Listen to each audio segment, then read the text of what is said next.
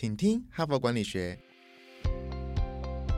在这里，我们希望用轻松无负担的方式与你分享最新管理新知，打造属于你的哈佛 DNA。我是节目主持人杨玛丽 Mary。我们今天呢要持续来分享《哈佛商业评论》十月号的一个很重要的文章，叫做《别被权力冲昏头，打开你的权力防腐剂》哈。那因为这篇文章蛮长的，而且它有蛮多的重点哈，所以我一连呢要分享三天。那今天已经是第三天了。我们第一天是谈说一个领导人哈，一个 leader，你要避免变成自大跟自我中心。那么礼拜二我们就提到说，那你要如何培养谦虚？那么第三呢，今天呢我们就来谈说如何培养同理心哈。那同理心就是对其他人哈，对你一起工作的同事、部署。或者是一些外围的伙伴，要有一定的同理心，那才能让你变成一个比较好的领导人哈。那么呃，这一篇文章呢，其实也分享了四个做法哈，可以让你变成一个比较有同理心的人哈。那么我不知道你有没有碰到一种主管，就是说他每次开会的时候呢，他都在谈他自己啊，比如说他去做什么事啊，去吃了什么饭呢，他家的小孩怎样，他家的狗怎样，他的先生怎样，他。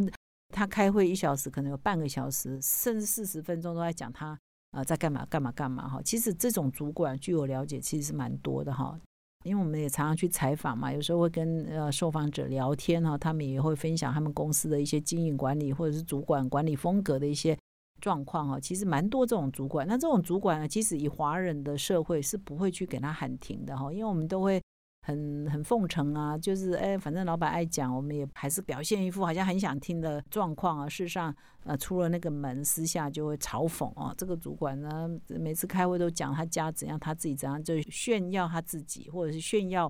他的家庭哦。那这种呢，其实呃，就是偶尔你要分享一下你个人的私生活，我觉得是没有什么不好。可是你过度了，而且是一种炫耀，好像你眼中只有自己，没有别人，到最后都会折损你的一些领导的威望了哈。所以我也是分享一个小观察哈，让各位听众也可以去想想，你自己会不会有这个状况？如果你是一个 team leader，不管是多少团体的 team leader 或多高的主管，或你的主管会不会有这种现象啊？如果你的主管是这样。你可能可以问问自己，说你喜欢这样吗？还是其实你也不是很喜欢哈？所以这个状况啊，都是跟我们今天要谈如何培养同理心有关哈。那么一个好的领导人，根据这篇文章的讲法，应该是说你不能自大、自我中心，同时你要对你周边的同事哈有同理心或部署有同理心，你就比较容易让他们觉得说，其实你也是会关心他们的，那比较容易。让他们心悦诚服来接受你的领导哈，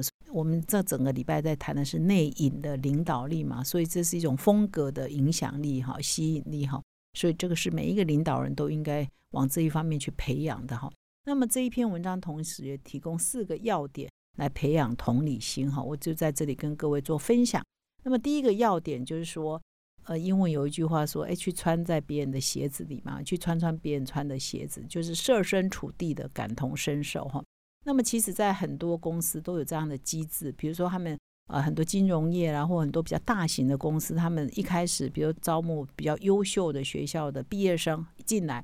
那他们就是未来的储备主管、储备干部哈。那他会一进来呢，就会让他们去各部门历练，比如说去业务部一个月啊，去行销部一个月，比如说如果又工厂去工厂一个月，他这种轮流的这个历练呢，就是让你去体会说，呃，不同部门他的工作的环境有什么差异。那以后要跨部门合作，比较可以去设身处地的感同身受，其他部门可能的问题在哪里，或他们的辛苦在哪里哈。因为你要有同理心，你才可以站在别人的角度去想问题，知道别人的需求在哪里，知道别人的困难在哪里，你就比较容易可以沟通哈。那比如说这篇文章还举说，像美国啊很多公司，他们对应届毕业生进来，除了刚刚说有那种轮调之外，他们可能会一开始就派你去第一线，比如做客服哈，你去接电话，你知道说哦消费者啊每天有多少电话进来抱怨啊，你就比较知道说哇我这个公司。呃，到底是顾客服务要怎么做，或者是我们的产品其实可能还存在哪些什么的问题哈？或者是说一段时间之后就让不同部门的轮调哈，从从这个单位到那个单位，从前台到后台等等哈，所以也会培养你不同的职位人家说换一个职位换一个脑袋，这真的是会了哈。所以你你原来在对立端的哈，比如说我们讲杂志的编辑部跟业务部啊，其实也是可以是对立端的。比如业务部呢，他业绩不好的时候，他就说哦，你的文章写的不好，你的标题写的不好，你的照片拍的不好，你的封面选的不好，你的题材选的不好，反正千错万错都不是他的错，是编辑部的错了。那编辑部也会说哦，这个你业绩不好是因为呃，我明明我就知道哪个客户。应该有某些什么广告的需求啊，或业务合作需求啊。可是他们对编辑部讲的，或对记者讲的，不代表这个企业真心的需求嘛。等等到业务部人去再去拜访的时候，人家其实就逃得比谁都快哈。所以编辑部跟业务部，因为他们的立场不同，他们工作性质不同，所以彼此会觉得说啊，是因为你不用心，或他不用心。那那很简单，就去编辑部做做看，或者编辑部就去业务部做做看啊。其实。都没有那么的容易啊，哈，所以你如果两边都做过，你就知道业务也不好做。要做一个好的记者、好的编辑，其实也不是那么简单的哈。不过很多时候啊，要轮调也没有那么容易啊。比如说你真的让记者去做业务哈，对，百分之九十九大概也很难。你让业务来做记者，那也是百分之九十九不容易哈。所以有的时候也不是那么容易说可以轮调了。有些职务跟职务之间是不能轮调，所以你就很难去体会别人。这个时候呢，没关系。也还有第二个方法可以培养同理心，就是你呢把这个情境呢尽量去聆听别人说故事，比如说你就去听听啊记者的整个工作的一些细节跟过程，用像听故事一样，就像说嗯你小说家你要写，比如说妓女哈或者是什么工人或者是某些特种行业的的人生好的小说的主角是这个，但是你不太可能去做那个工作嘛哈，或者你要。描述一个被家暴的妇女，她的生活跟她的心情，你也不可能说，我我就去试试看被家暴哈，我去过 被家暴人生。所以这个时候，很多作家你就要去模拟、去了解，同时你可能就去访问、去拜访这些这些当事人，听他们怎么说故事哈，用故事的方式啊来建立你对其他人的同理心、其他角色的同理心哈。所以呃。如果没有办法用轮调啊，用真正去转换职务来培养你的那个同理心的话，其实你也可以很努力的去了解，听别人说故事，别人对他那个角色的故事，整个从事的过程等等，你也可以很仔细的去聆听，这样你就比较可以清楚说啊，别人的辛苦可能是在哪里，那你要怎么样跟别人一起合作，然后来带领别人，给别人建议，别人也比较会心悦诚服的接受，这是。第二个培养同理心的方法，第一个是轮调，第二个就是听别的角色讲故事。第三个呢，就是说，其实如果你是一个企业的主管，其实你可以在你的企业的评鉴或组织里头呢，把这个部门跟部门之间的从业人员有同理心呢，建制到你的组织系统中哈。那么这一篇文章其实举了一个呃公司的例子，那就是微软哈。那么微软呢，它在员工的评量上很强调一一些新的重点哈。第一个重点是，他会问员工说：“你所做的这件事情对别人有什么意义？可以给别人带来什么贡献？就其他的同事或其他部门的人，这是第一个问题。第二个问题问说：那你现在这个工作的成果是立基于别人、别的同事、别的部门的什么状态、什么贡献，让你可以现在可以完成这些事情？”所以他的这个评估的系统啊，强调就是你做事对别人有什么意义，别人做事对你又有什么意义？哈，所以他在整个组织的管理里头，就把这种同理心融入到他的组织的绩效评量里头。我想这是蛮蛮好的例子哈，也也可以跟很多企业的人资或者是企业负责人可以做参考哈。那么这是第三个培养同理心的方法。那么第四个呃培养同理心的方法就是，其实你一定要呃对这个世界有了解哦，不要好像住在云端里哈，所谓住在住在这个虚幻的世界里，或跟一般人的生活太遥远哈。所以第四个就是要走入真实的世界哈。那么就在前几天嘛，我们的主计长不是在立法院被问到说，我们会不会有通货膨胀的危机吗？然后立委在问他说：“那你现在知道呃一碗俄阿米耍多少钱吗？”那他就脱口而出说：“二十元哈，真的是呃所有的台湾人民都吓到了，怎么可能现在还可以找得到一碗俄阿米耍二十元哈？那这就是说我们的长官、我们的领导人他长期位居高位，他是不是失去了对整个市井小民、对真实世界的一些了解？更何况你是掌握物价的，你怎么会对一碗俄阿米耍多少钱失去掌握呢？哈？”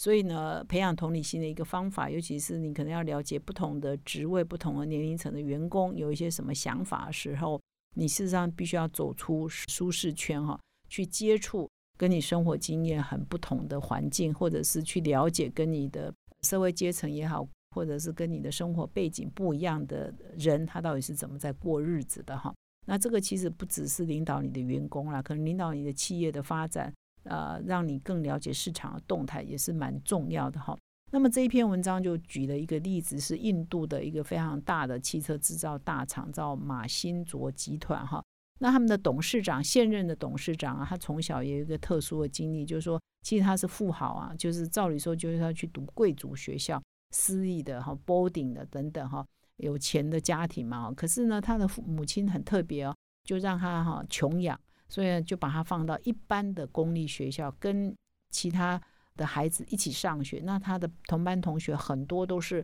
很贫穷的家庭，就是一般的印度家庭这样出生的哈。所以他长大了之后呢，他其实呢就变成比较可以理解整个印度的不同呃阶层或不同的。背景的呃家庭，或者是消费者，或者是他的同事，他们在想什么哈，就变成一个比较有同理心的一个一个 CEO，一个企业的负责人哈。所以这样的训练呢，也让他更接地气哈。所以这是第四个哈，就是走出你的呃舒适圈，那走入真实的世界哈。你还是要对外面的动态呢有我们叫接地气的了解哈，也会让你更容易跟其他的部署啊、同事啊。或者是外面的合作伙伴建立一个比较好的合作的关系，也就是你对他们都有同理心哈。那么以上是四点来培养同理心。礼拜一谈啊如何避免自大跟自我中心，礼拜二谈如何培养谦虚，今天谈如何培养同理心哈。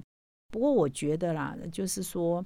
呃领导真的是一个艺术了哈，因为有些人呢他很霸道，但是你也觉得他好像也还蛮成功的，蛮有魅力的，也是有这样的领导人。比如说我们说郭董好了哈。真的是蛮霸道的哈，从形象看蛮霸道，可是他也蛮有他的魅力嘛哈。那有些领导人很谦虚哈，或者是有些有些人可能很谦虚，又谦虚过了头哈，就是变成嗯相怨呐，那不不好意思指正别人的错误啊哈等等。所以怎么拿捏了？就是你你要展现你的呃领导力呢？这个在谦虚跟有的时候自信之间哈，你怎么去抓那个那个分寸？又不要流于相怨，又不要流于霸道，不听别人的意见，然后又有你自己的风格，那你要做正确的决策，这真的是一门艺术了哈。那么以上是今天的分享，那明天我们还是会继续来针对如何培养个人的领导力哈，来持续做分享。那感谢你的收听哈。那么最后呢，还是提醒各位听众，如果你喜欢我们这个 podcast，请你现在就订阅，并且到说明栏看更多的管理观点。感谢你的收听，我们明天再相会。从团队到个人，管理的大小事都是 HBR 的事。现在就上 triple w 打 hbr taiwan com 订阅数位版，首月只要六十元，让你无限畅读所有文章，向国际大师学习。现在就开始。